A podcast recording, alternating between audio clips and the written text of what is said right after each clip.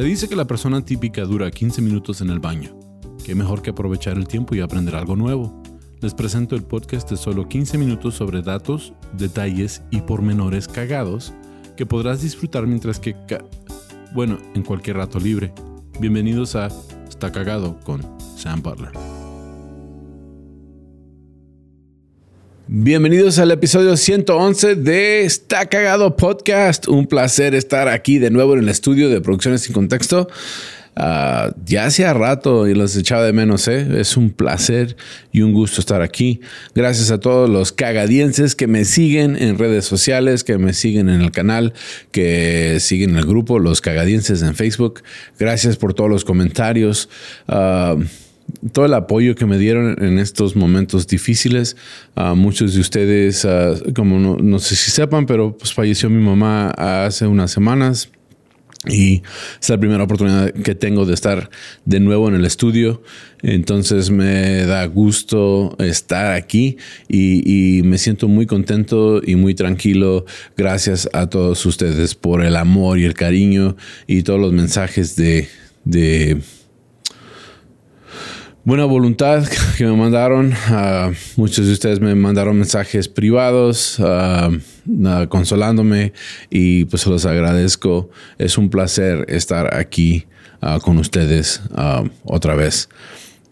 tenemos un episodio que pues como probablemente ya leyeron en el titulillo, tiene que ver con un personaje que es importante para la historia de México. Me siento un poco apegado a, este personaje en, sentidos de que, pues, ah, aunque todo el público, yo digo que el 90% es un número que me inventé, o sea, no vayan a decir, no, Sam, estás completamente equivocado, son 78.8%, pero digo que como el 90% de las personas que viven en Latinoamérica son mestizos, o sea, que tienen, no son indígenas, no sé si el número sea eh, genuino o no, pero pues cuando uno ve en la calle a las personas de, de indígenas, pues luego se nota y yo digo que es un porcentaje muy bajo de personas que siguen siendo 100% indígenas. ¿Y a qué viene el caso? Bueno, este personaje, uh, Gonzalo Guerrero, se conoce aquí en México como el padre del mestizaje. O sea, que fue la primera persona. Y, tuve que clarificar este dato un poco en, cuando estuve buscando. O sea, no necesariamente fue la primera persona en tener hijos mestizos. Ah, sabemos que llegó Cristóbal Colón en 1492, en, 1492. En inglés se dice 1492, por eso lo dije así, pero es 1492, llegó Cristóbal Colón. Y esto pasa 20 años casi cuando estamos hablando de la historia de Gonzalo Guerrero. Entonces, obvio, hubo uh, producto de mestizaje uh, por parte de violaciones y por parte de, de pues de la conquista, sí. Pero en este caso, Gonzalo Guerrero fue el primero uh, en tener hijos mestizos. Y eso porque, pues, si no saben lo que es mestizo, es uh, pues la unión de una persona europea con una persona indígena y ya, pues, son dos culturas distintas y ya tenemos mm, hijos, sí, con, la mezcla de las dos culturas. Uh, es la manera más fácil de, describirlo. Claro que va a haber personas que van a escuchar el episodio y me van a decir, Sam, estás bien equivocado, yo eh, soy historiador, yo estudié en tal. Bien, Acuérdense que este podcast es de datos cagados que puedes aprender en 15 minutos, de datos que puedes platicar con alguien cuando estés en la oficina del, doctor, esperando a que esté en el bar, en el antro, lo que sea, un tema de conversación. Y en este caso eh, se me hizo súper interesante la historia de Gonzalo Guerrero, porque como el padre del mestizaje, su historia fue muy interesante. Y, hay muchos datos y hay muchos nombres y hay muchos ah, reyes y emperadores y caciques y, jefes ah, indios aquí. No tengo tiempo ni la capacidad de de entrar en tanto detalle en este tiempo. Pero pues la historia está así. Gonzalo Guerrero es un español, es marino español, él está en las Américas porque pues él vino con los conquistadores. Ah, él trabaja directamente con el jefe de Panamá, o sea, el jefe español de Panamá, y está en Panamá y deciden irse a Santo Domingo ah, ah, en una velera, en un barco. Les pega una tormenta, entonces se desvían de curso, caen cerca, o sea, se naufragan, no, tienen naufragio, ¿sí? Naufragan, es el término, gracias Ram, saludos a Ram, que hace como dos meses que no veo a Ram, es, un gustazo estar aquí con Ram, gracias Ram por todo lo que haces por mí, ahora que, he estado fuera grabando mis propios episodios, uh, los dolores de cabeza que le causo a Ram con que si se mandó, no se mandó, lo tienes, no lo tienes, entonces te agradezco mucho el esfuerzo, gracias a todos aquí eh, del crew de Producciones y Contexto, Brian, uh, aunque estuvo enfermo y tuvo unos problemas, siempre sacó los episodios a tiempo, entonces muchas gracias. Bueno, volvemos a, la historia. Gonzalo Guerrero naufraga eh, fuera de Jamaica. Uh, solo 20 integrantes de, ese naufragio alcanzan a subirse a un bote pequeño, uno de remos, y la corriente se los lleva. Duran 13 días en el mar. ¿Se imaginan? 13 días en el mar, sin agua, sin comida, uh, que para pues para un ser humano son bastantes días sin, sin tener que comer o, beber, pero alcanzan a llegar a lo que es hoy Yucatán, sí, en México. En ese entonces, obviamente no, era territorio maya. Entonces llegan a, es lo que es Yucatán, lo que es Quintana Roo, lo que es todo lo que es Cancún, toda esa zona, pues es una zona muy histórica y, sabemos que es una, una zona muy Ah, turística ah, hoy en día, pero caen ahí. 10 de los 20 ya han fallecido. O sea, que no sé, se me figura como que podría ser una película como esas donde canabilizan a los, a los que se mueren. Pero no sé, no, o sea, eso es pues, totalmente un pensamiento aquí fuera de lo que es el guion.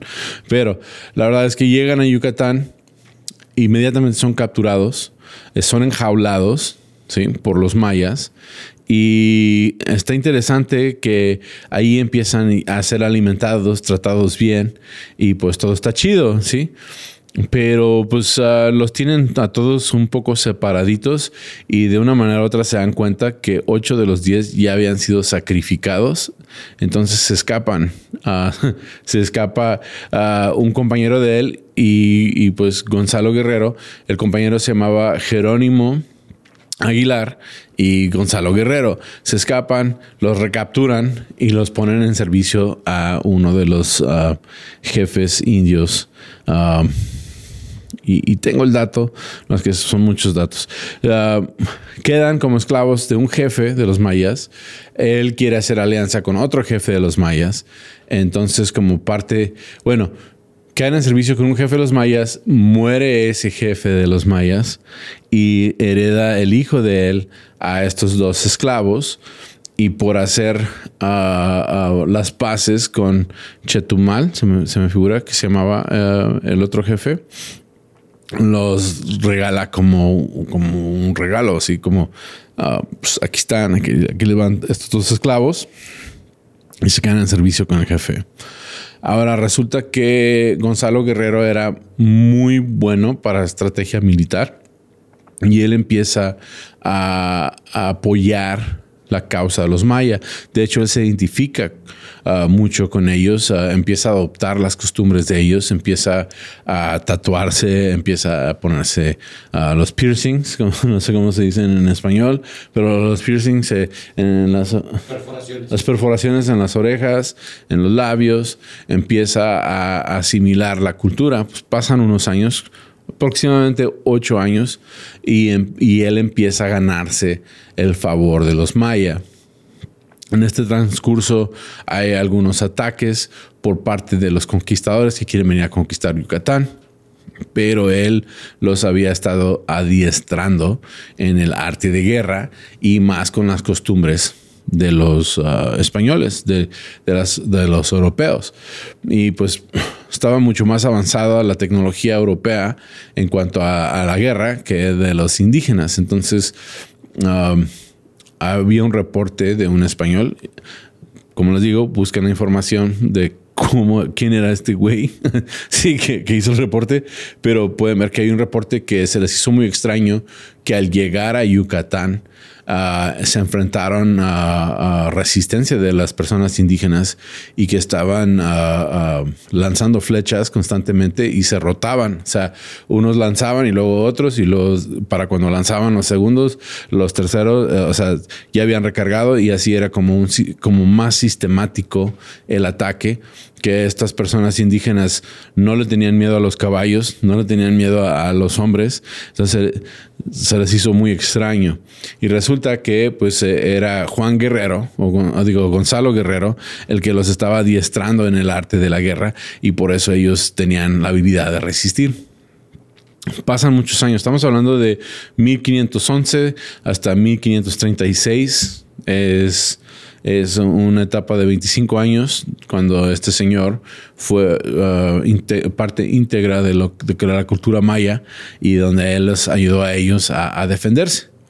Hay otro ejemplo, y esto fue uno de los artículos que leí, de que había dos grupos de españoles que quisieron atacar uh, al mismo tiempo, que unos iban a atacar por tierra y al mismo tiempo otros iban a atacar por mar y reciben una, notificación que los que iban a atacar por mar naufragaron y la misma notificación recibieron los del mar que los que venían por tierra habían sido derrotados. Entonces ninguno de los dos quiso atacar solos y los dos se huyeron.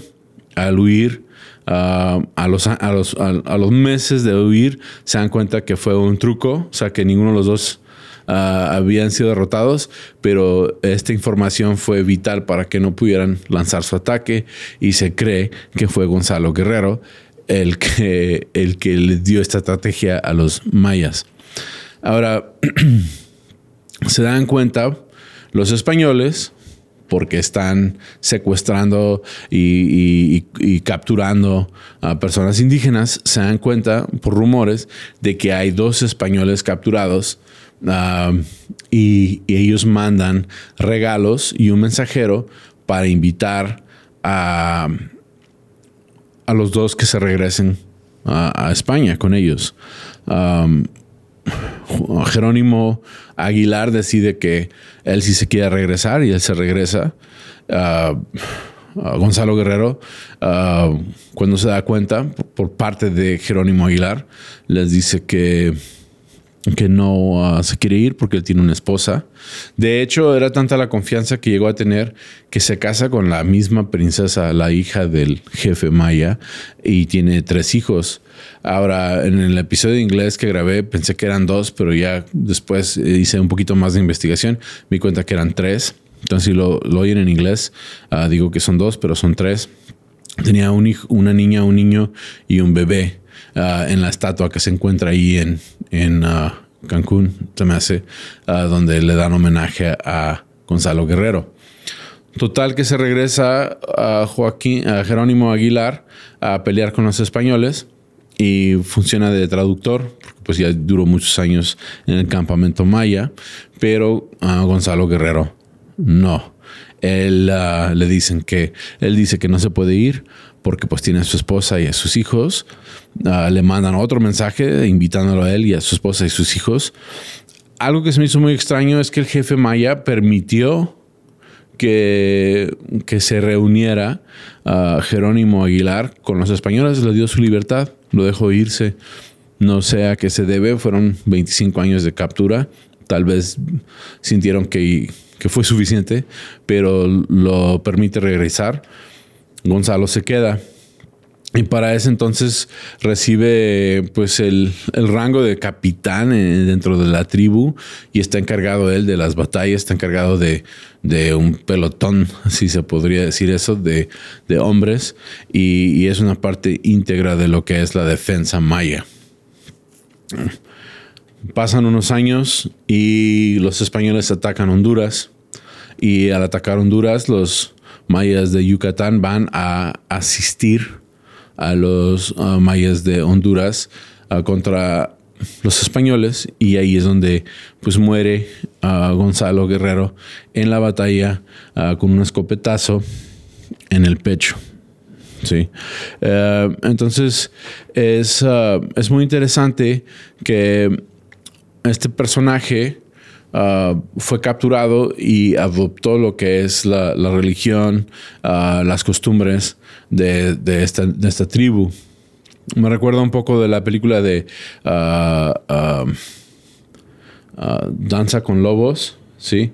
algo así, que empieza Kevin uh, Costner, el personaje de Kevin Costner que se integra a la tribu. También me recuerda de la película de esta del último Samurai, cuando ¿cómo se llama? Este, Tom Cruise, iba a decir Tom Hanks, cuando, Tom Cruise se integra a la cultura japonesa. Entonces, tal vez no es algo que sea tan fuera de lo común en cuanto a, asimilar una cultura. Por ejemplo, yo vivo en Estados Unidos, pero me considero más mexicano que gringo y es porque pues... Uh, me asimilo más a esta cultura. Y es algo que pues se me hizo bien chido. Si tienen la oportunidad de buscar los datos en cuanto a Gonzalo Guerrero, hay mucho que leer, hay muchos nombres españoles, hay muchos nombres mayas, hay historiadores que han escrito libros enteros en cuanto al tema y pues es, es un tema muy chido que investigar. Y pues con eso uh, los dejo de, con este episodio de Destacado Podcast. Ojalá lo hayan disfrutado. Uh, uh, por favor, síganme en mis redes sociales como tu amigo Sam y en mi canal de YouTube también, tu amigo Sam. Dejen sus comentarios si tienen ah, ah, más datos que tal vez no cubrimos en el episodio, los leo. Ah, gracias de nuevo a todos por todo el apoyo. Seguimos con el podcast y pues es todo por este episodio. Nos vemos hasta la próxima. Gracias. los amo. Bye.